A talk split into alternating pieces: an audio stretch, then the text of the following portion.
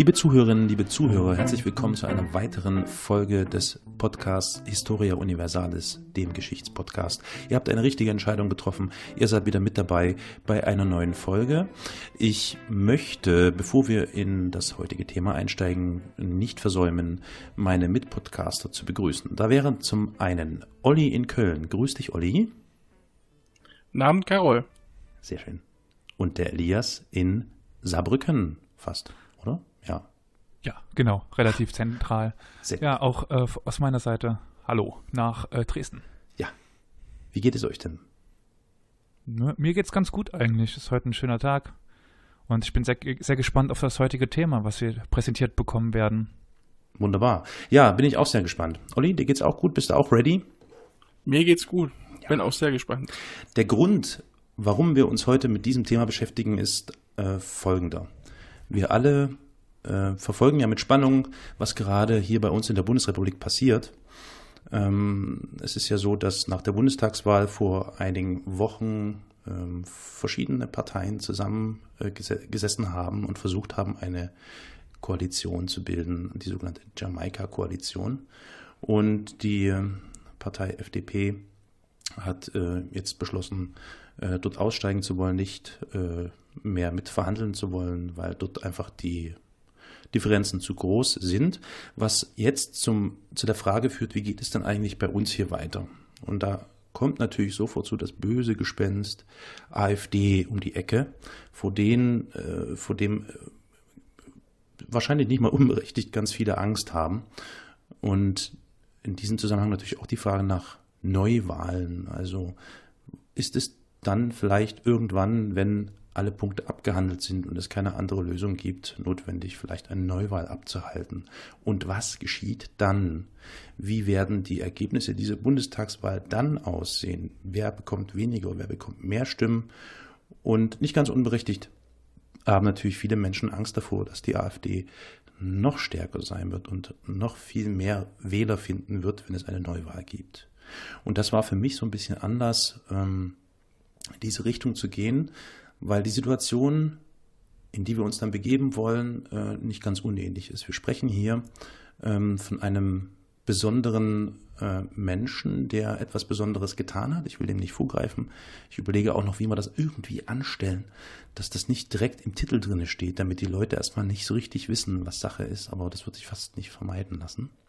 Wie auch immer, wir möchten über Folgendes reden. Gestattet ihr mir, dass ich schon den ersten Einstieg zum Thema wähle? Hm, natürlich. Sehr schön. Ja. Wir schreiben den 8. November 1939. Ähm, ich habe jetzt leider keinen Kalender bei der Hand. Ich weiß nicht genau, was es für ein Tag war. Ich, ähm, egal, ist auch nicht wichtig. Wir schreiben den 8. November 1939, ein Herbsttag, so wie wir ihn auch hier jetzt ähm, bei der Aufnahme am 22. November 2017 haben. Herbsttag, regnerisch wahrscheinlich, ein bisschen diesig, recht kühl. Es kommt Nebel auf hier und da. Und da passiert an diesem 8. November 1939 Folgendes. Um 21.20 Uhr explodiert in einem Etablissement in München im ähm, Bürgerbräuhaus, heißt das Bürgerbräu, heißt ich glaube ja, Bürgerbräuhaus. Keller. Keller. Bürgerbräu-Keller. Im Bürgerbräu-Keller in München um 21.20 Uhr explodiert eine Bombe. Und zwar mit dem Ziel, so sagt man, ähm, Hitler zu töten.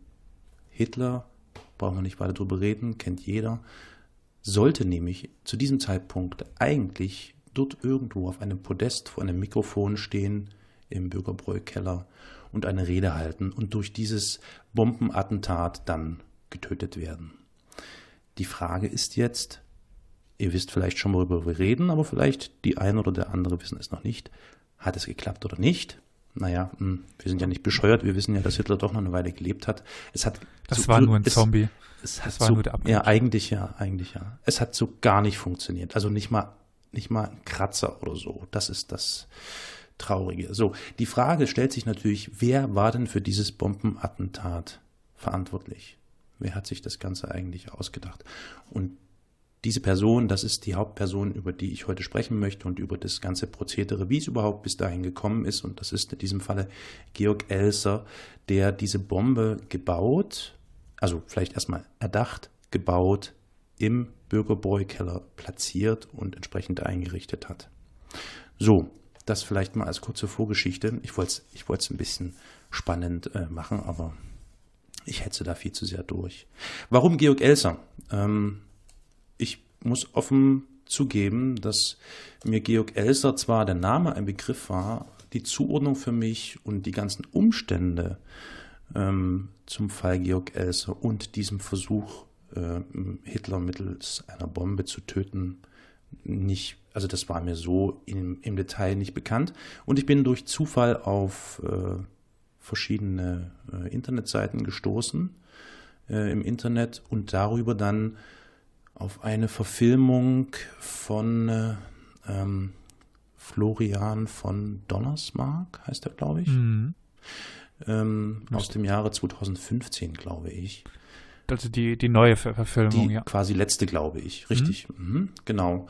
Und nachdem ich also dann so diese vielen Informationen, die ich da im Netz gefunden hatte und anschließend den Film gesehen habe, äh, habe ich gesagt, wow, das ist ähm, sehr interessant und natürlich umso bedauerlicher, dass Georg Elser an sich gar nicht so ähm, ja, bekannt ist, äh, im Gegensatz zu anderen, beispielsweise Stauffenberg. Ne? Stauffenberg Den ist, jedem, ist, ist jedem ein Begriff. Spätestens seit dem Film kennt ihn jeder. ja. Genau, war das nicht Mission Impossible? Naja. Genau, so ungefähr. War es ja quasi dann auch, ja. ja. Genau. Und deswegen habe ich mir gedacht, das passt so wunderbar. Also erstens, ganz interessantes Thema. Zweitens, die Zeit ist gerade reif dafür. Wir sitzen hier wie auf Kohlen in, in, in, in Deutschland und harren der Dinge, was da passiert. Und da könnte man da vielleicht eine kleine Erinnerungsfolge zu dieser Sache machen. Ähm, Elias, du, äh, du kanntest Georg Elser, ja, das war der Begriff. Wie sah es bei dir aus, Olli? War dir das so irgendwie, hast, hast du schon mal gehört davon? Also ich hatte den Namen zwar gehört, wusste auch, dass es mit einem Anschlag zu tun hatte, aber genaueres musste ich ehrlich gesagt nicht. Okay, okay. Dann wird es natürlich interessant und spannend zu beleuchten. Ähm, es gibt da so, das, also das fand ich auch sehr interessant. Ähm, es, es gab sehr, sehr lange ähm, so, so Gerüchte, Legenden, Vermutungen, ich würde es mittlerweile sogar auch Verschwörungstheorien nennen, dass dieser Anschlag, dieser Bombenanschlag, der da im Bürgerbräu-Keller äh, stattgefunden hat, dass das ähm, eine Force-Flag-Operation war, wie man heutzutage so schön sagt. Sprich, ähm, dass äh, Hitler oder seine Umgebenden, seine Organisationen ein Attentat eigentlich nur fingieren wollten, um sich das dann zunutze zu machen und Kapital daraus zu schlagen. Und zwar natürlich dann irgendwo hinzuzeigen und zu sagen, die waren es, deswegen müssen wir jetzt dieses oder jenes tun. So ein bisschen, ne, also ist ja den, den, den Nazis, äh, äh, äh kann man das ja äh, ganz klar zuordnen. Da gab es ja schon so diverse Versuche, äh, Reichstagsbrand, Gleiwitz was auch immer man da nennen möge, da gibt es ja die verschiedensten Sachen, wo eindeutig und klar äh, bewiesen und nachweisbar ist, dass die Nazis dort solche komischen Aktionen gestartet haben, um das für sich zunutze zu machen, um irgendetwas in, auszulösen damit. In diesen in diese Aussagen passt ja auch ein bisschen die schnelle Festnahme von Verdächtigen, die aber eigentlich gar nichts damit zu tun haben. Ich weiß nicht, ob du dazu was noch sagen wolltest oder ob dir das be bewusst ist mit den Festnahmen in Holland, Niederlande, irgendwo in der Re Region, die relativ schnell danach äh, fest, also da sind die zwei, relativ schnell Leute, Briten. genau, zwei Leute festgenommen worden. Mhm. In Zusammenhang mit Georg Elser? Genau. Ja, Aha. genau. Mhm, mh, mh, mh, also ähm, die haben natürlich, ich meine, der Apparat, der Machtapparat äh, war so gut äh, strukturiert und geordnet, dass es, glaube ich, ein einfaches war, relativ zügig und schnell bestimmte Regionen, bestimmte Städte oder bestimmte Bereiche zu durchkämmen und nach bestimmten Leuten oder Attentätern zu suchen oder Mitwirkenden, wie auch immer. Ähm, das mit diesen beiden Festnahmen in Holland, sagtest du, das ist mir äh, jetzt auf Anhieb gar nicht geläufig. Also irgendwo in den Benelux-Staaten, ich bin mir gerade nicht mehr genau sicher, welches von den dreien, aber da wurden drei britische mm. Agenten, äh, zwei, genau, drei britische genau. Agenten festgenommen, richtig, richtig, denen dann der Anschlag in die Schuhe gesteckt worden Ah, das war, ah ja, ja, ja, okay, das, das habe ich gar nicht im Schirm gehabt, dass das im Ausland war. Mhm, okay, mhm. genau. Ja, es gab, es gab wohl angeblich immer wieder den Versuch, da eine, eine Verbindung herzustellen zum britischen Geheimdienst, ähm, irgendwie da Verknüpfungen herzustellen, um denen das dann auch wirklich klar in die Schuhe schieben zu können und das natürlich sich äh, zunutze machen zu können. Aber ich will jetzt mal dem nicht vorgreifen. Genau. Viel interessanter ist ja, ähm, warum äh, Georg Elser an sich gar nicht so, so bekannt ist. Zumindest, sage ich jetzt mal, in den hiesigen Gefilden, in den neuen Bundesländern oder vielleicht wahrscheinlich außerhalb Baden-Württembergs ist das nicht so ein Thema. Ähm, also man weiß nicht so richtig, was damit anzufangen. Und da spielen eben auch diese Verschwörungstheorien, die nach dem Krieg bis in die 60er Jahre hinein immer noch irgendwie durch die Gegend spürten. Da haben sich allerlei Zeitungen, Zeitschriften bis hin zur Süddeutschen Zeitung daran beteiligt, äh, herausfinden zu wollen, was ist tatsächlich geschehen. Denn es gab da widersprüchliche Aussagen von äh, verschiedensten Leuten bis hin zu irgendwelchen äh, Sturmbannführern und wie die alle, wer da alles mit da, dabei war, wer irgendwelche Zeugenaussagen und, und, und Eide abgegeben hat. Es hat sich aber dann letztlich, wenn man ähm, sukzessive den gesamten Lebenslauf bis hin zu seinem Tode von Georg Elser beleuchtet, äh, herausgestellt, dass das alles Quark ist. Also das ist weder belegt noch irgendwie bewiesen, sondern ganz im Gegenteil, das sind alles nur Vermutungen, die äh, also nicht diese ganzen Thesen überhaupt nicht stützen. Ganz im Gegenteil. Wenn man sich die Biografie von Georg Elser anschaut und diesen gesamten Verlauf, dann wird relativ schnell und eindeutig klar, dass das so, wie es geschehen ist, ähm, auch gewesen ist. Und damit beginnen wir einfach mal bei Georg Elser. Wer Georg Elser war, wo er geboren wurde und so weiter und so fort. Ihr habt ja ähm, genauso wie ich so ähm, ein schönes PDF-Dokument offen, um da vielleicht auch nachlesen zu können. Also ich meine jetzt Olli und Elias, ich meine natürlich nicht die Zuhörer, ihr nicht, ihr werdet nur zuhören können. Und dort steht ähm, Folgendes zum Beispiel drin. Georg Elser wurde geboren am 4. Januar 1903 in Baden-Württemberg in dem kleinen Örtchen Hermaringen. Das ist ähm, ein paar Kilometer von Ulm, glaube ich, weg. Und hat dort eine relativ unspektakuläre ähm, Kindheit verbracht, auf die wir, glaube ich, jetzt nicht weiter eingehen müssen. Elsa selbst hat dann nach Abschluss der Schule eine ähm, Ausbildung ähm, zum Schreiner absolviert, bis hin zu einer Gesellenprüfung. Interessanterweise hat er sich aber nie so richtig als Schreiner verstanden, sondern wenn es mal irgendwie auf äh, das Thema Beruf kam, hat er sich selbst immer gerne als Kunsttischler bezeichnet. Und Elsa ich muss meine Erkältung abhusten, Entschuldigung. Elsa war, so legen es Zeugenaussagen nahe und auch ähm, alle Unterlagen, Archive und so weiter. Elsa war niemand, der ähm, irgendeiner Ideologie zugeneigt war. Man könnte ja jetzt vielleicht vermuten, wenn es da jemanden gibt, der äh, Hitler töten möchte, ähm, dass er zum Beispiel ein ähm, ganz klar ein, ein Widerstandskämpfer war, der zum Beispiel gegen den Nationalsozialismus gekämpft hat und für den Kommunismus beispielsweise, ja? Ja, aber ja. er war der linken Seite nicht ganz abgeneigt. Mhm. Also er war wohl ähm, auch Mitglied in Verbänden, Holzarbeiterverband und teilweise wird auch vermutet, dass er Mitglied der Roten Frontkämpferbundes war. Aber also auch das ist, nachge das ist nachgewiesen, genau, ah, okay. richtig. Also ähm, ich habe auch versucht, so ein bisschen, also ich meine, ich bin jetzt kein Historiker, ähm, aber ich habe versucht, so ein bisschen eine Linie zu finden, womit man das begründen könnte. Er hat wohl angeblich vor 33 die KPD gewählt. So ist ähm, 28, 29 dem Rotfrontkämpferbund beigetreten. Das ist so ein so ein äh, Camp Kampfverband der KPD gewesen. Die hatten ja ganz verschiedene Unterorganisationen ähm, und das war hier so ein, so ein Straßenkampfverband. Mhm. Ähm, allerdings eben wohl auch eher so auf gutes Zureden durch Freunde, Kollegen, Bekannte. Ähm, und es zieht sich so ein bisschen ein Faden durch, dass es sein Anliegen war, eher, naja, so ein, so ein, also ich würde ihn jetzt nochmal nicht mal so in eine, so eine Gerechtigkeitsschiene stecken, sondern eher wirklich rein egoistisch. Es ging darum, dass irgendwie die eigenen äh, finanziellen, ökonomischen und auch die sozialen Verhältnisse, dass ihnen die nicht gelegen haben. Also die ganze Entwicklung, die politische, wie sie da stattgefunden hat, ab 33, das hat ihm nicht geschmeckt. Und das hat sich eben zum Beispiel auch sehr deutlich gemacht anhand der Entwicklung auf dem Arbeitsmarkt, ja, anhand der Entwicklung der, der Löhne und äh, der Wochenverdienste oder der, der Monatsverdienste, äh, die sich stark verändert haben im Vergleich zu den Vorjahren, was für ihn so ein bisschen der, der Grund mit war, warum er so eine Abneigung überhaupt gegen diese Nationalsozialisten hatte. Es steht auch mit zu vermuten, dass da natürlich auch so ein bisschen das Elternhaus oder die elterliche Prägung mit eine Rolle spielen.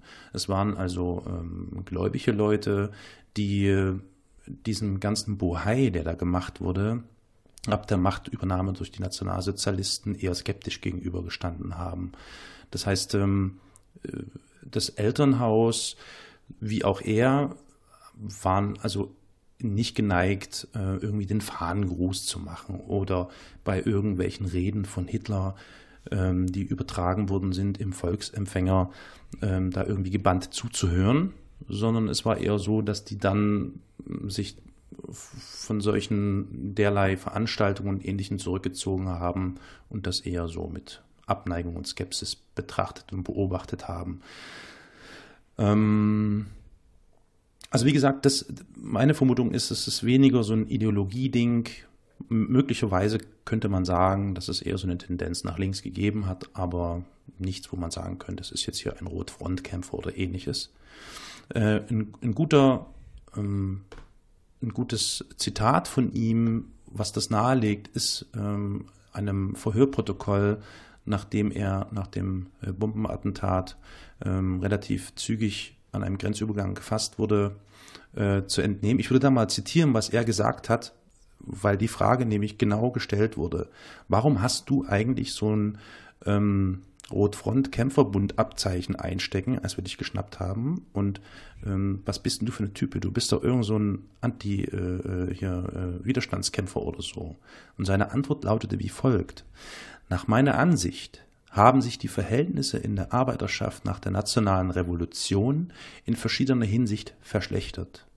So zum Beispiel habe ich festgestellt, dass die Löhne niedriger und die Abzüge höher wurden. Während ich im Jahr 1929 in der Uhrenfabrik in Konstanz durchschnittlich 50 Reichsmark wöchentlich verdient habe, haben die Abzüge zu dieser Zeit für Steuer, Krankenkasse, Arbeitslosenunterstützung und Invalidenmarken nur ungefähr 5 Reichsmark betragen.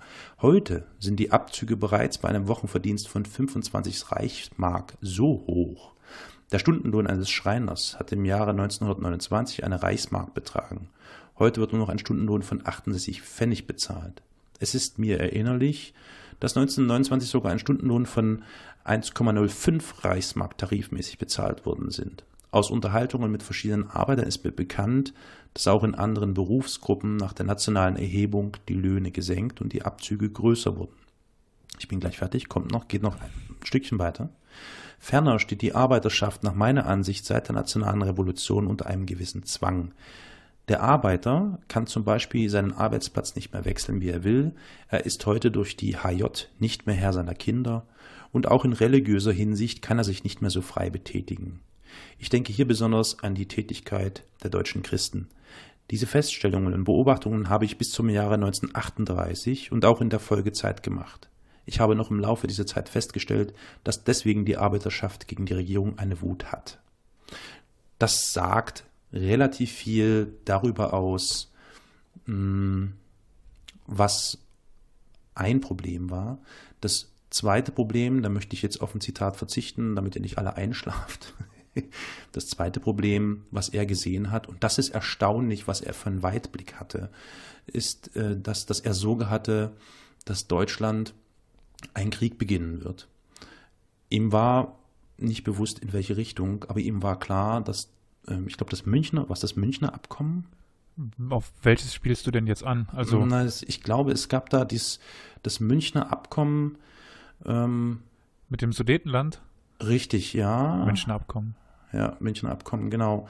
Also er hat geahnt, aufgrund dieser politischen Entwicklung, dass Deutschland sich versuchen wird, Nachbarländer, weitere Länder einzuverleiben und dass das nur Krieg bedeuten kann. Gut, aber zum Zeitpunkt des Münchner Abkommens mit der Aufteilung des Sudetenlandes ähm, und der Rest Tschetschei, da war es eigentlich für sehr viele, also für die nicht ganz auf den Kopf ge- gefallenen klar, dass es in, Kriegs, in Krieg enden wird. Also dementsprechend ist die Erkenntnis 39, dass Krieg kommen wird, Mhm. nicht so weltbewegend. Mhm. Mhm. Also- mhm. wenn man jetzt so intelligent war, die ganzen Sachen zu hinterfragen, war einem eigentlich klar, wohin das läuft. Dass die äh, Appeasement- Appeasement-Politik nicht funktioniert zu dem Zeitpunkt, war ersichtlich. ja, ja, ja. Naja, für, für uns jetzt, wenn Auch man für die Menschen drinsteckt, damals. Ja, sicher, sicher. Wenn, wenn man sich tatsächlich, ähm, wenn man sich differenziert damit auseinandergesetzt hat und, und das ähm, genau beobachtet hat, dann ist das der Fall gewesen. Da gab es sicher viele, aber es gab eben bedauerlicherweise auch noch mehr Menschen, die das nicht getan haben, Ja. Er hat was am Ende überhaupt zu dem ganzen schlimmen Dingen geführt hat. Also kurzum, Ich, ja, Olli? Ich meine, er hätte auch gesagt, dass er da endgültig davon überzeugt war. Also, Mhm. wenn jetzt nichts passiert, dann spätestens gibt's Krieg. Spätestens dann gibt es Krieg. Ja, ja. Also daraus lässt sich im Großen und Ganzen schließen, dass ähm, tatsächlich so dieser ökonomische Hintergedanke und diese Angst vor diesem Krieg, der da äh, immer näher rückt, ihn dazu gebracht hat, ich muss irgendwas tun. Ähm, das ist natürlich schon, also ich ganz ehrlich, ähm, wenn man sich überlegt, wie er das Ganze dann abgewickelt hat, ähm, Sehr beeindruckend. ja, also wie, wie, wie akribisch er Vorbereitungen getroffen hat für dieses Attentat, wie er Pläne entworfen hat, wie was wo. Das ist schon erstaunlich, muss ich sagen. Also, Das als Einzelperson, das ist schon. und das ist genau, und das, das war, glaube ich, auch, ne, nee, nicht glaube ich, das war auch der Grund, Entschuldigung, das war auch der Grund, warum ähm, die Nationalsozialisten, als sie ihn dann gefasst haben, einfach äh, nicht wahrhaben wollten, dass Georg Elser tatsächlich allein dieses Attentat vorbereitet hat oder haben soll und ausgeübt haben soll. Sie waren sehr, sehr lange der festen Überzeugung, dass Georg Elser mit Sicherheit äh, aus allen möglichen Richtungen, der glückliche Umstand wäre natürlich für die gewesen, auch von Seiten der Briten Unterstützung gehabt hat. In äh, monetärer Form, in technischer Form, wie auch immer. Das alles war nicht der Fall. Nach den äh, ganzen Archivunterlagen, Zeugenaussagen ähm, und was es dazu gibt, ist festzustellen, dass Georg Elser mit einer langen Vorbereitungszeit ähm, an diesem Plan gefeilt hat. Und das ist äh, sehr interessant. Ähm, ihr wisst ja dann vermutlich auch, mit was für einer äh, Bombenkonstruktion er das Ganze abwickeln wollte. Meinst du jetzt quasi auf den Zeitschalter oder auf was ja, genau. Also war es eine Bombe mit Fernzünder oder was war es? So, ne? Genau, halt der, das, was den Plan am Schluss zum Scheitern brachte, war der Zeitschalter. Mhm. Die Krux. Ja, aufgrund seiner Ausbildung und dass er halt auch, ähm, Entschuldigung, als, äh, ähm, als äh, Kunstschreiner ja auch Uhren gebaut hat, Ja, ne? ja. hat er dadurch natürlich die Erfahrung. Genau, genau. Er hat eine Bombe ähm, konzipiert, die äh, verbunden war mit einem Uhrwerk, ähm, also wirklich klassischer Zeitschalter sozusagen. Es gab also keine Fernzündung, nichts dergleichen. Und das hat funktioniert, Elias, weil du gerade sagtest, das war das Problem. Das war eigentlich nicht das Problem. Ja, im Endeffekt, Nein, das Problem war das Timing. ja. Wollte Die Technik hat funktioniert, aber Adolf Hitler hat nicht funktioniert in dem Moment. genau. Also, ähm, Georg Elser hat ähm, ähm, sich über viele Monate die ganzen ähm, Bestandteile, die er für den Bau solch einer Bombe braucht, über verschiedenste Umwege besorgt. Ähm, interessant ist, dass er zum Beispiel ähm, eine Arbeitsstelle in einem Steinbruch angenommen hat in der Nähe ähm, seines Wohnortes in Baden-Württemberg und ähm, dort äh, verschiedene, ähm, ähm, wie heißt es, Zündplättchen, die man benötigt, um eine Explosion auszulösen, besorgt hat. Die sind ja nicht, also die kann man nicht einfach irgendwo in der Drogerie äh, erwerben oder ähnliches, sondern er hat sich eben wirklich Zugang verschafft zu bestimmten Stellen und das eben zum Beispiel mittels seines Jobs, seiner Arbeit, wo er sich bestimmte Zutaten äh, zulegen konnte, bis hin zu ähm, dem, äh, äh, na, sag schon, wie heißt es, ähm, na, äh, ist ja nicht Dynamit, sondern Dingsbums, ah, Mann. Ähm, du meinst, das, also es war Dynamit? Das Was? Dynamit? Ja. War das das? Ja, okay. War, okay. war Dynamit. Es war Dynamit. Es war Dynamit. Dann war es Dynamit. Sehr schön. Ja, also okay. so meiner hm. Information nach. Ja, ja, ja, genau. Sprengstoff. Den, das Wort habe ich gefehlt. Sprengstoff. Ah, oh. ja, gut, das ist ja nur der Oberbegriff. Das ist der Oberbegriff, das reicht ja auch. also er hat sich auf jeden Fall äh, sehr äh, subtil auf verschiedenste Umwege und Möglichkeiten äh, zunutze gemacht und hat sich das alles zusammengesucht und vorbereitet. Er hat diese Konstruktion sich erdacht. Er hat diese also ich meine, die Uhr an sich ist für ihn jetzt sicher nicht das Problem gewesen oder das Uhrwerk, aber diese gesamte Konstruktion einschließlich der Bombe, einschließlich der Bolzen, die dafür sorgen, dass es zu einer Zündung kommt, all das hat er sich erdacht, hat er skizziert, hat er geplant. Er hat es vor allem auch getestet. Das heißt, er hat mit ähm, verschiedenen ähm, Varianten dieser Ausführung im Freien, in der Natur Tests ausgeführt, um sicher zu gehen, dass das auch wirklich so funktioniert, wie er sich das vorstellt. Und dann oder gleichzeitig hat er natürlich auch ähm, versucht, eine Möglichkeit zu finden und einen Ort zu finden, wo sich dieser Anschlagsplan am äh, sichersten realisieren lässt. Und kam dann eben auf die alljährliche Veranstaltung, die dort im äh, Bürgerbräu-Keller ähm, vonstatten geht, und zwar war das eine Gedenkveranstaltung zum Hitlerputsch. Der war wann? Ich glaube. 9. 9. November 1925? 23. 23, 23. Ja. Sehr schön. Vielen Dank, Elias. Und es war absehbar und klar, dass Adolf Hitler bei dieser Veranstaltung, bei dieser Gedenkfeier äh, reden wird. Und der Zeitplan war bekannt. Und er hat sich dann, nachdem er sich in München eingemietet hat, ähm, versucht, Zugang zu verschaffen auch wieder auf ähm, äh, eigentlich recht einfache Weise, weil man annehmen würde, dass vor einer Veranstaltung, wo Adolf Hitler spricht, ähm, dieses Gebäude oder dieser Raum irgendwie bestreift wird, ja, zum Beispiel durch Polizei oder durch Wachschutz, also SS-Truppen, was auch immer. Und er hat es aber eben geschafft, indem er sich dort im äh, Bürgerbräu-Keller äh, in die, äh, wie heißt es denn, in das Restaurant, in, in, in, die Gaststätte begeben hat, dort etwas gegessen hat, sich dann über die äh, Tür, ich glaube übers WC oder so, keine Ahnung, Zugang zu diesem äh, Bürgerbräu-Saal verschafft hat und hat dann dort gewartet und verharrt, bis das Gebäude irgendwann verschlossen wird, sodass niemand mehr im Haus ist und er dann des Nachts irgendwann ab wenn alle weg sind, Mitternacht oder so, äh, begonnen hat, ähm, seine Vorbereitung zu treffen. Sprich, einen bestimmten Platz zu finden, wo er die Bombe äh, trapieren kann, wo sie eine möglichst gute Wirkung entfaltet, dass auch wirklich ähm, möglichst eben Hitler zu Schaden kommt oder stirbt.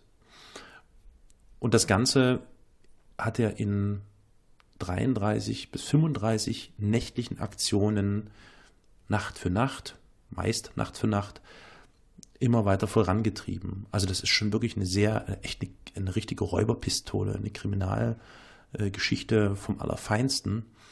Denn er musste natürlich auch unauffällig agieren. Das heißt, äh, es musste genügend Werkzeug da sein, um ähm, ein Loch zum Beispiel in einen Pfeiler zu sägen und dort dann eventuell diese Bombenkonstruktion äh, hinzubringen.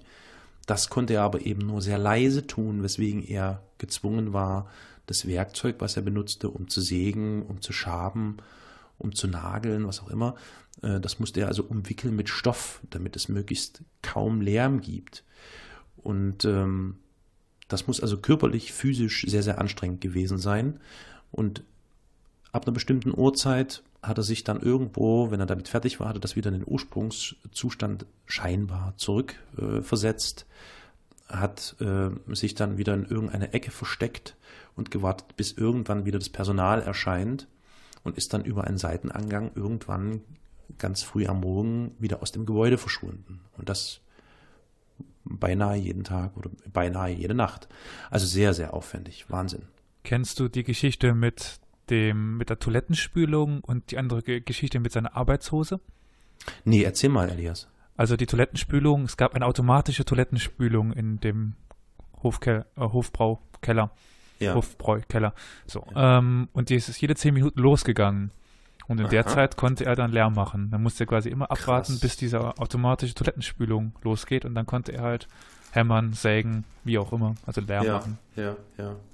Wahnsinn, Wahnsinn.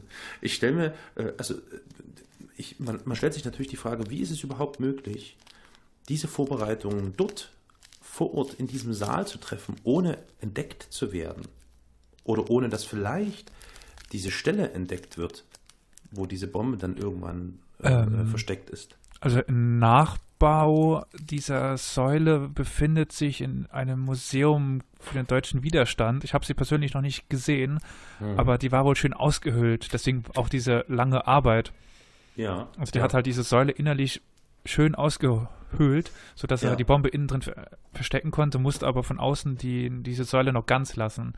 Und richtig, ähm, richtig. da lag halt sein technisches Meisterwerk drin, was er quasi als Tischler, Schreiner gut konnte, zum, zum Glück.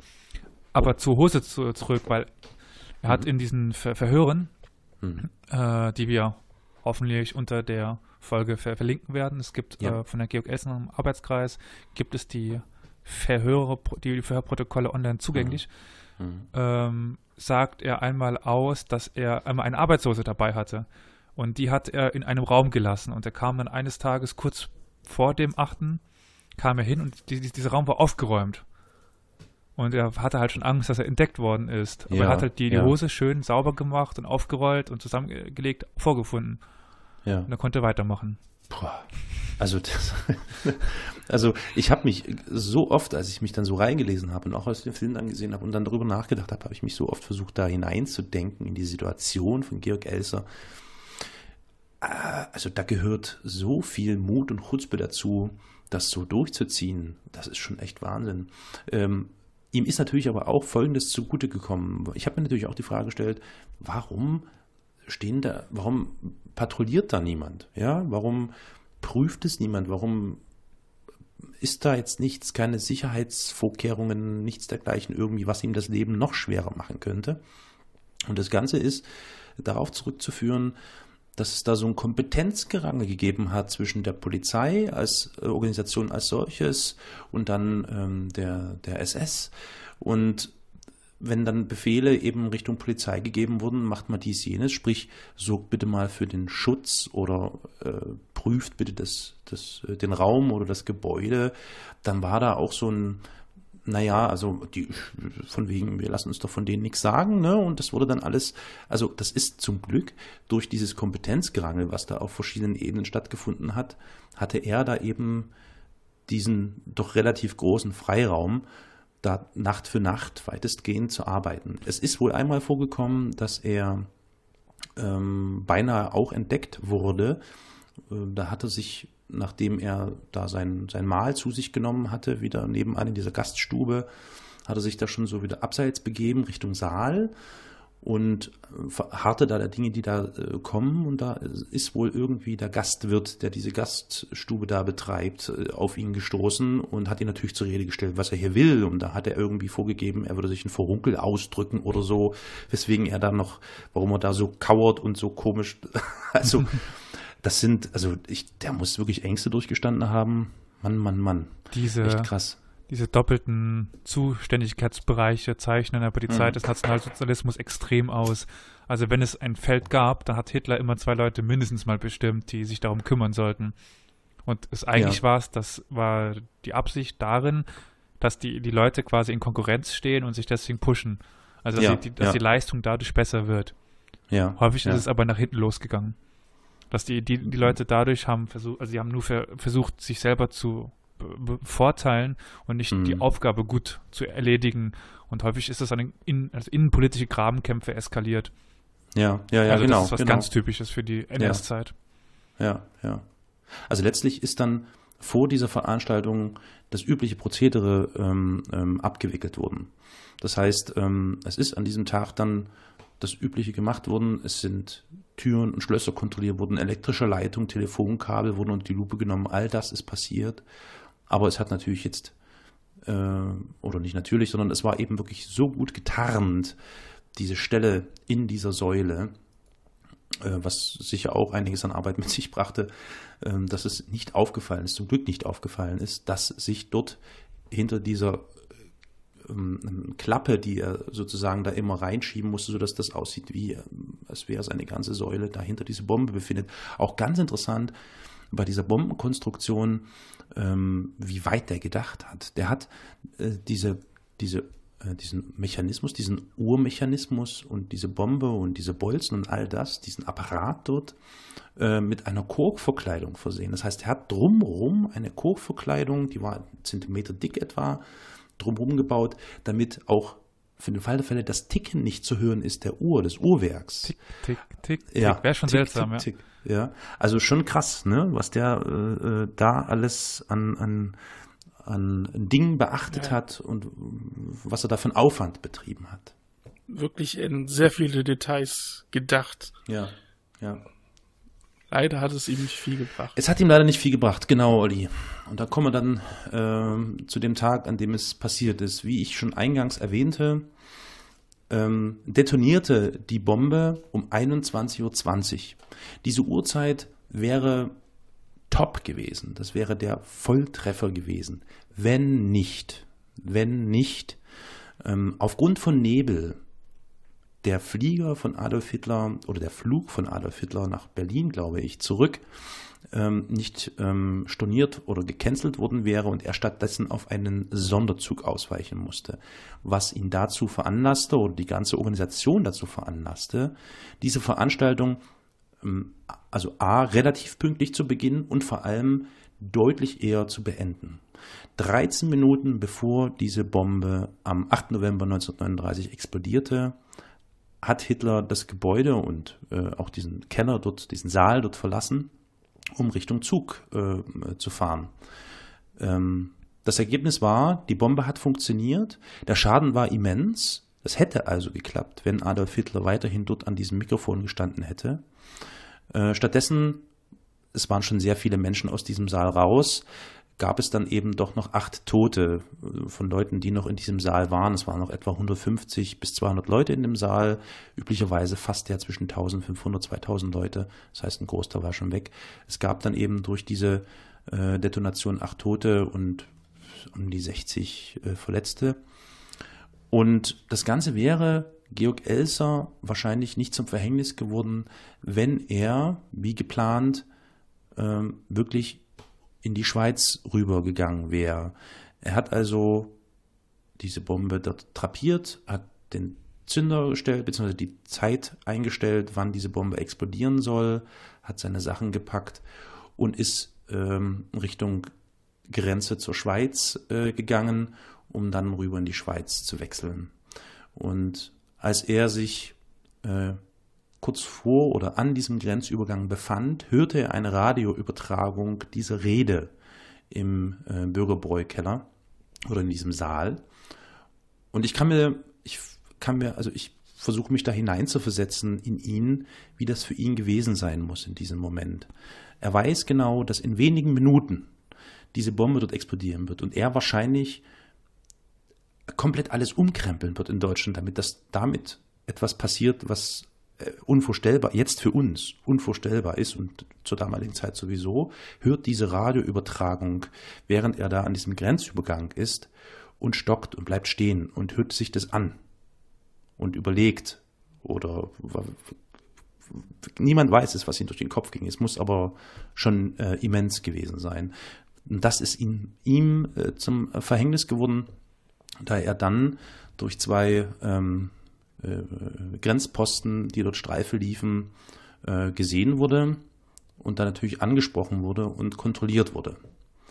Und dann kam der Punkt, dass ähm, bei ihm zum Beispiel dieser, äh, dieses Abzeichen da gefunden wurde von diesem Straßenkampfverband und noch andere diverse Dinge. Was ich sehr interessant Aber finde, ist, dass diese Festnahme um 20.45 Uhr laut Aussage des Grenzbeamten war hm. und damit halt vor dem Attentat.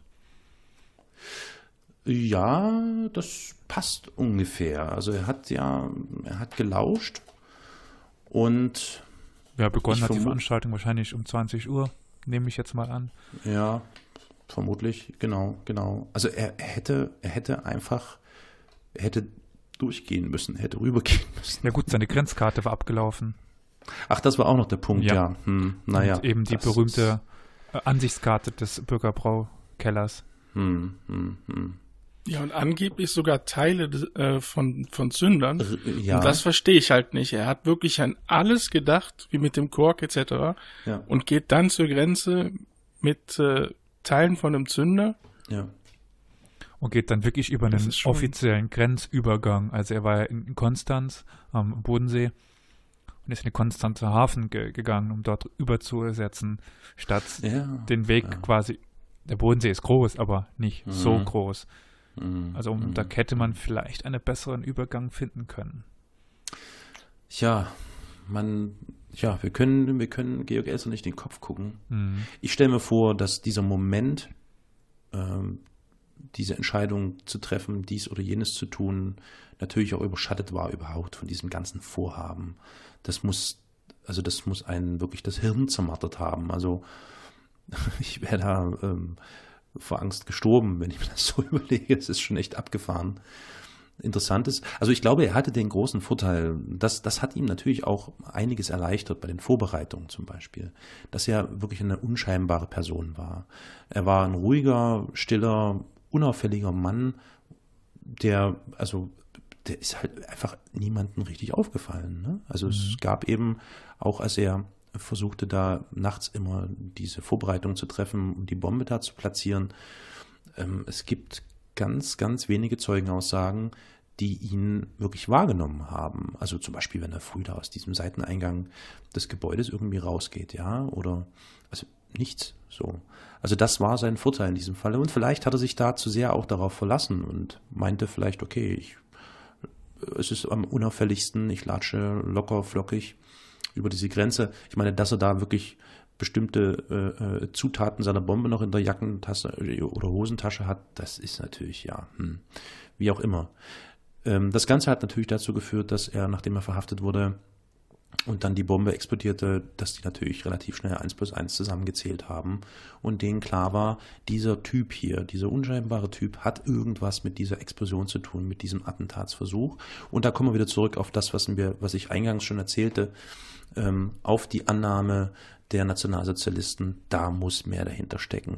Da ist so viel Planung dahinter, ähm, so viel Arbeit dahinter, das kann einer allein nicht geschafft haben. Das wäre denen natürlich auch viel lieber gewesen, wenn da irgendeine Verschwörung dahinter gestanden hätte, vielleicht noch möglichst vom Feind aus dem Ausland. Und ähm, das führte dazu, dass äh, Georg Elser äh, über viele, viele Tage äh, bei diesen Verhören.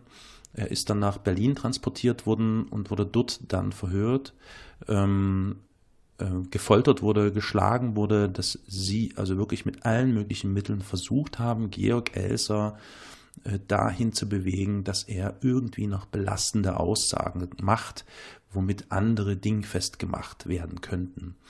Ähm, abgesehen von der physischen Gewalt, die angewandt wurde, war das natürlich auch ganz viel psychische Gewalt, indem sie also sehr, sehr schnell, das hatten wir eingangs oder, oder so irgendwo in der Mitte jetzt hier schon besprochen, dass die sehr, sehr schnell ähm, den Wohnort, an dem er lebte, früher in Baden-Württemberg, ähm, sofort gefilzt haben und irgendwie Personen, die mit ihm in irgendeiner Art und Weise zu tun hatten, ähm, auch unter die Lupe genommen haben und versucht haben herauszufinden, wer da irgendwie noch mitbeteiligt gewesen ist. Sie haben seine, ähm, war das seine Verlobte? Ich glaube, es war seine Verlobte äh, oder zumindest die letzte Frau, mit der er gemeinsam vermutlich, das ist nicht ganz klar, gemeinsam ein Kind ähm, hatte. Also äh, haben sie, ja, bitte? Was ich jetzt momentan weiß, ist seine Schwester Maria mhm. Hirt und ihr Mann Karl Hirt und ihr Sohn Franz.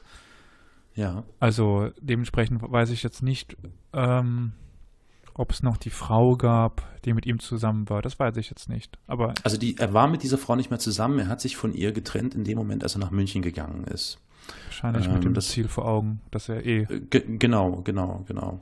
Ähm, es ist auch nicht ganz klar, ob das Kind, was sie äh, ge geboren hat, auch wirklich seins ist, weil sie in, zu diesem Zeitpunkt noch in einer Ehe war. Es liegt aber nahe, da die beiden eine Liaison hatten und ähm, das Kind vermutlich schon den beiden zuzuordnen ist. Auf jeden Fall haben sie auch diese Person, diese Frau äh, nach Berlin gebracht und äh, ihm vorgeführt und ihm äh, äh, damit natürlich zu verstehen gegeben, dass alle Menschen, die ihm irgendwie nahestehen, ähm, ein schreckliches Schicksal erwartet, wenn er nicht die Wahrheit sagt. Also das war schon immens, was die für Anstrengungen unternommen haben, um irgendwas Verwendbares äh, daraus zu holen. Es gab dann noch, und da ähm, gebe ich aber jetzt das wieder, was ich in diesem Film gesehen habe. Da bin ich mir nicht sicher, worauf sich das jetzt stützt oder ob das vielleicht nur fiktiv war. Es gab, also sie haben ihm also auch Drogen verabreicht, um ihm irgendwie ein Geständnis oder ein erweitertes Geständnis abzupressen. Sie haben äh, Gutachter einbestellt, ähm, die erstmal versucht haben, ein, ein, ein, psychologisches Profil von ihm zu erstellen und dann aber eben auch ähm, Gutachter, die diese Mechanik der Bombe ähm, sehen wollten, mit ihm zusammen ähm, genau diesen Punkt erörtern lassen. Und er konnte eben relativ zügig und schnell auf der Stelle diese Pläne, diese Skizzen aufzeichnen, wie das Ganze funktionierte, was natürlich dann immer mehr in diese Richtung führte, dass klar wurde, der war es wirklich. Der, also ich kann noch hinzufügen, dass es der Psychiater Oswald Bumke war, mhm. der eben dieses äh, Motiv erarbeiten sollte und ein Profil von äh, Elsa erstellen sollte. Ja, und nach den Verhörmethoden der Nazis hört sich das schon an, also die haben nicht davor zurückgestreckt, äh, auch Psychopharmaka einzusetzen. Mhm. Mhm. Ja, ja, ja. Im Großen und Ganzen ist es dabei geblieben. Er hat seine Aussagen, die er auch ähm, äh, nach etwas Zögern dann anfangs auch getätigt hat, nämlich, dass es allein sein Werk gewesen ist. Die Begründung hatte ich ja vorhin schon so ein bisschen mitgeliefert, ne? also diese Unzufriedenheit mit den, mit den sozialen Verhältnissen, mit den politischen Verhältnissen. Äh, er ist dabei geblieben, und das war für die gesamte äh, äh, Riege, die da dieses Verhörprozedere mit ihnen tagelang, wochenlang durchzog, echt ein Problem. Die haben also regelmäßig diese Berichte, diese Protokolle von diesen Verhören dann immer weitergereicht. Das ging hoch bis in die obersten Reihen, bis hoch zu Himmler, Hitler. Und es war natürlich für die da oben, musste das ganz offensichtlich sein, der Wahn, war da wahrscheinlich sehr stark. Ähm, das kann so nicht stimmen. Das ist absoluter Käse. Das darf so nicht sein. Aber sie sind ihm nicht beigekommen. Er ist also wirklich auch dabei geblieben, hat sich also trotz äh, der äh, Folter psychisch und physisch nicht äh, äh dazu verleiten lassen, irgendjemanden anderen anzuschwärzen. Was durchaus nachvollziehbar wäre. Also das hört man ja doch zu Genüge dass solche Foltermethoden dann dazu führen. Ähm, in der Konsequenz war es dann so, dass ähm, Georg Elser dann, äh, es gab den Befehl, Georg Elser in ein äh, äh, Arbeits- bzw. Konzentrationslager zu bringen und dort in einer, wie heißt es, Sonderhaft, in mhm. einer Sonderhaft festzuhalten. Und das noch sehr, sehr lang. Äh, bis zum Jahr 45 war er, äh, ich glaube, zunächst in Sachsenhausen und später in Dachau. Genau, zuerst Sachsenhausen, zuerst Sachsenhausen, mhm. dann Dachau. Ja, ja, und dann in Dachau als Sonderhäftling des ähm, Führers, äh, des Führers äh, äh, festgehalten wurden. Ähm, es gab da auch ähm, Personenkreise, die ihn sozusagen täglich bewacht haben, die natürlich dann auch ein, ein näheres Verhältnis zu ihm aufgebaut haben. Ähm, und das ist natürlich erstaunlich. Ne? Also mit, man fragt sich, warum? Warum man haben die weiß, ihn zum Beispiel nicht hingerichtet? Man weiß ne? warum. Also, ja, darf, darauf möchte ich jetzt kommen. Genau. Aber Elias, sag du es bitte. Ich will nicht immer nur meine Stimme hier haben. Naja, er sollte nach dem Endsieg in einem mhm. Schauprozess abgeurteilt werden, weil es ja schon in seiner, ähm, wie soll ich das ausdrücken? Also er war der, der am nächsten dran war, Hitler zu stürzen. Also er war schon ein sehr spezieller Attentäter. Und dementsprechend sollte er halt in einem groß aufgezogenen Prozess nach dem Krieg verurteilt werden. Mhm. Ja. ja. also nach Möglichkeit natürlich, wenn es gut kommt, vielleicht noch mit einer Verbindung zum Briten oder so. Ne? Das wäre natürlich der Idealfall gewesen. Deswegen wollte man sich ähm, Elser in der Hinterhand halten und hat ihm da äh, diese Sonderbehandlung angedeihen lassen, ähm, die vielleicht jetzt im Gegenzug oder im Gegensatz zu den anderen ähm, Häftlingen in diesen KZs noch eine recht ähm, erträgliche war, würde ich mal sagen. Mhm. Kurzum, ähm, am Ende ähm, war es aber eben so, dass ähm, es dann, als klar war, wie der Krieg ausgehen würde, wie die Situation ist, gab es dann von oberster Stelle den Befehl, der übrigens nicht verschriftlicht wurde, der ist nicht schriftlich festgehalten worden. Das war ein Befehl, der zwar anfangs auf äh, dem Schriftwege erteilt wurde, gleichzeitig aber mit dem rigiden Befehl, diesen schriftlichen Befehl sofort zu vernichten. Und da gab es dann diesen Hinrichtungsbefehl, dass er ähm, ermordet bzw. erschossen werden soll. Und das ist wohl, das ist nicht ganz klar, aber vermutlich am äh, 9. April 1945 geschehen, mittels Genickschuss in äh, Dachau. 20 Tage bevor die US-Truppen in der, Dachau waren. Ja, ja, genau, genau. Ja, und dann hat es noch eine ganze Weile gedauert, bis ähm, offensichtlich wurde und deutlich wurde, welche besondere Stellung diese Person Georg Elser mit diesem Versuch, Adolf Hitler zu töten, tatsächlich innehatte.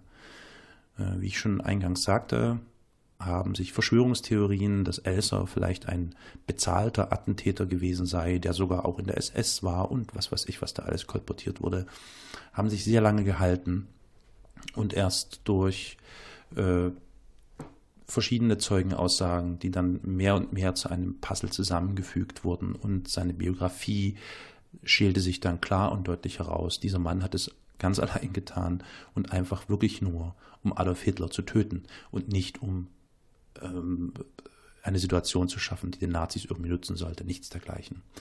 Ähm, folglich kam erst relativ spät, Ende der 70er, Anfang der 80er, dann auch wirklich diese Ehrerbietung, die diesem Mann da, ähm, die man entgegenbringen sollte, auch erst wirklich zur Geltung. Dann wurden Arbeitskreise äh, gegründet, dann gab es hier und da Straßen, die nach ihm benannt wurden.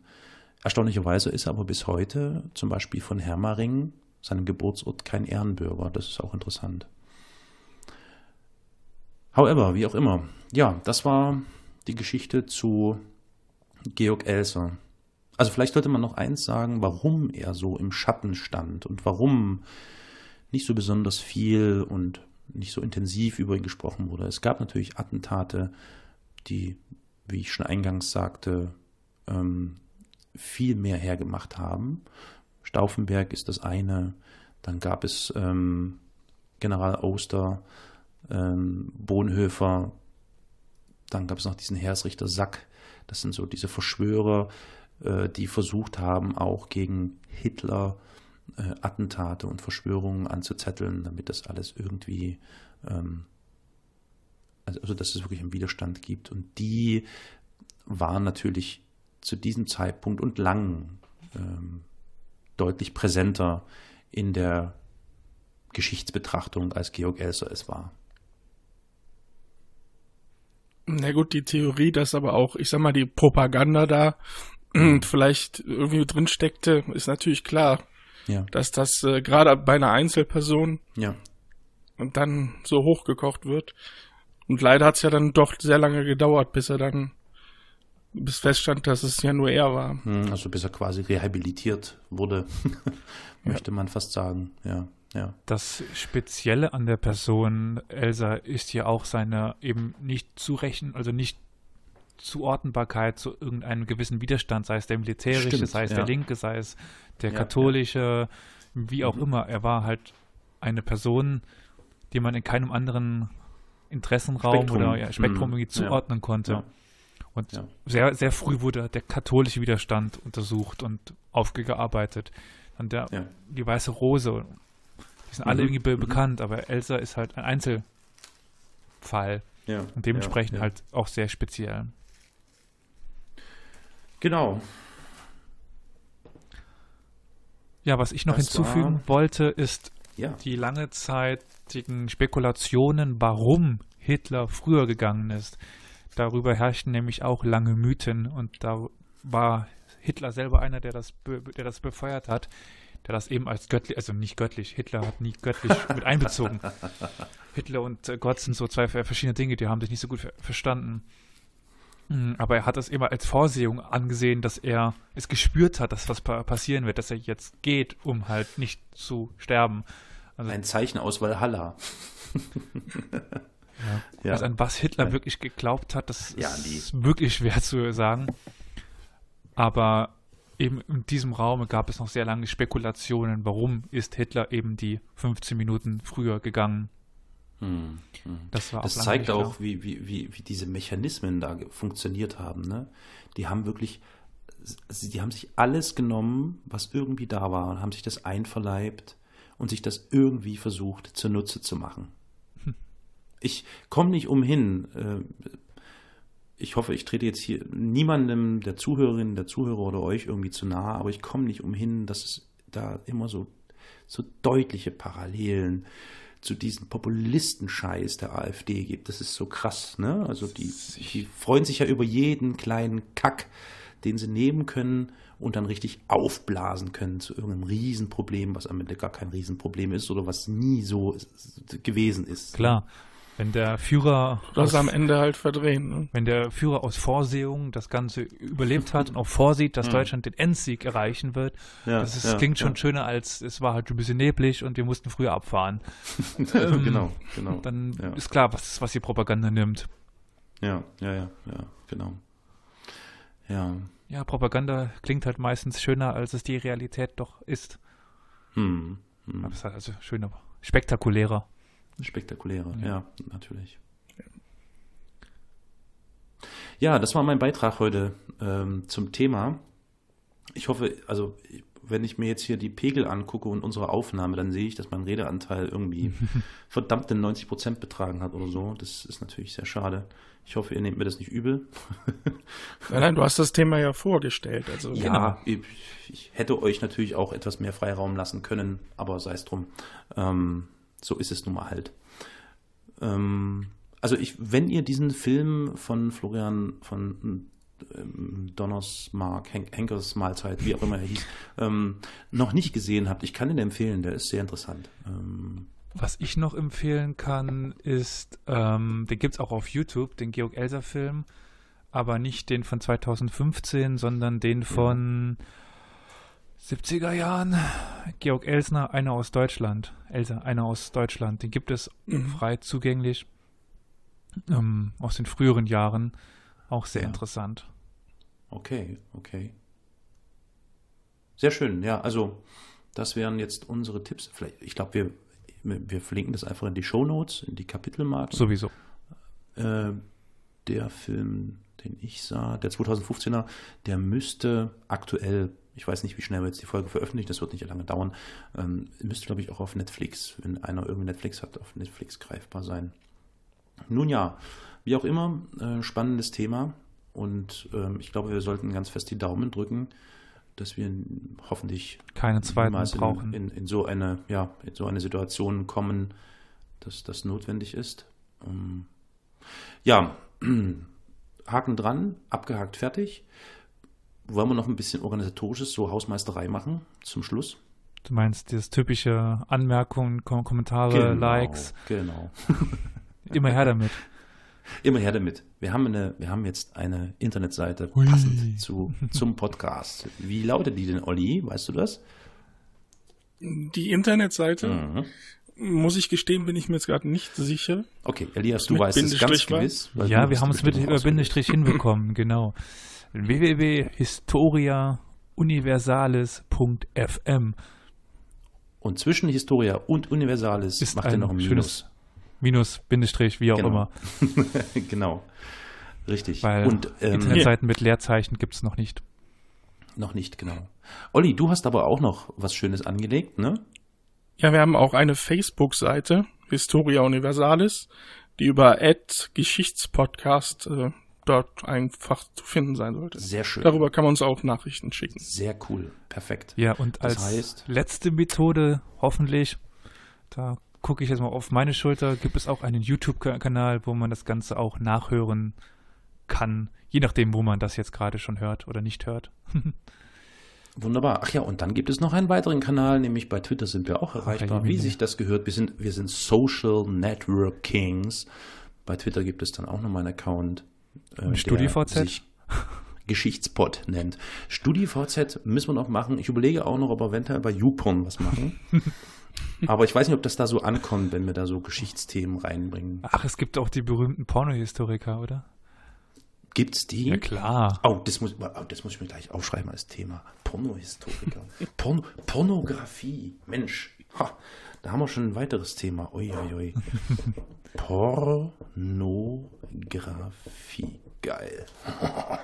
ja, Sehr schön. die Geschichte der, der Pornografie, interessantes Thema, wenn man so be betrachtet, Absolut. wie übrüde die Menschen immer im Mittelalter wurden, nachdem es bei den Römern gang und gäbe war, Orgien zu feiern. Ja, ja, ja. Also genau. da gibt es sehr schöne Wandgemälde, wo wirklich jeder mit jedem mal hatte. Der Lustknabe vom Dienst. Ja, ja. ja, ja. Hat jeder genau, einen. Ja. Ja, ja, krass, krass. Im Mittelalter durfte dann irgendwann nur noch durch ein Bettlaken durch. Dann gab es wirklich diese schönen Überhänge, wo dann ein Loch war in den richtigen Stellen. Nö, das ist doch Hygiene vom Feinsten.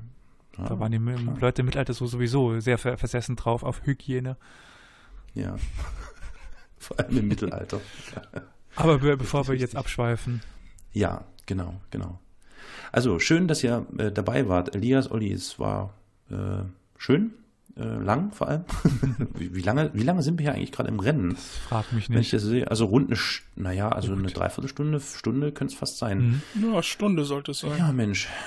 Hm, wie auch immer. Schön, dass ihr dabei wart, Elias und Olli. Schön, dass ihr dabei wart. Du da an deinem Kopfhörer, du da an deinem Laptop, dass ihr zugehört habt. Ich hoffe, ihr, wenn ihr es nicht schon getan habt, klickt alsbald auf den Abonnieren-Knopf, entweder auf der Website historia-universales.fm oder in eurem Podcatcher auf eurem Handy. Dann habt ihr uns permanent im Ohr. Wir werden versuchen, so oft und regelmäßig wie möglich neue Folgen rauszubringen. Das nächste Mal werden Elias oder Olli ein Thema vorstellen. Ich bin schon sehr gespannt. Ja, also mein nächstes Thema wird ein noch aktuelleres Thema sein, also nicht von politischen Zeitgeschehen her, sondern von dem Zeitpunkt des Geschehens. Oh. Ja, und hängt zusammen mit zwei Personen desselben Namens, aber nicht miteinander verwandt. Den verraten wir aber nicht. Wir wollen die Spannung aufrechterhalten. oh ja, also deswegen nochmal die Bitte an euch. Klickt, bewertet, kommentiert, gebt uns Feedback, das würde uns sehr freuen. Und ähm, ja, ich sage dann auf jeden Fall schon mal, Olli, tschüss, mach's gut, bis bald. Jawohl, ciao. Und Elias, adios. Ciao, ciao.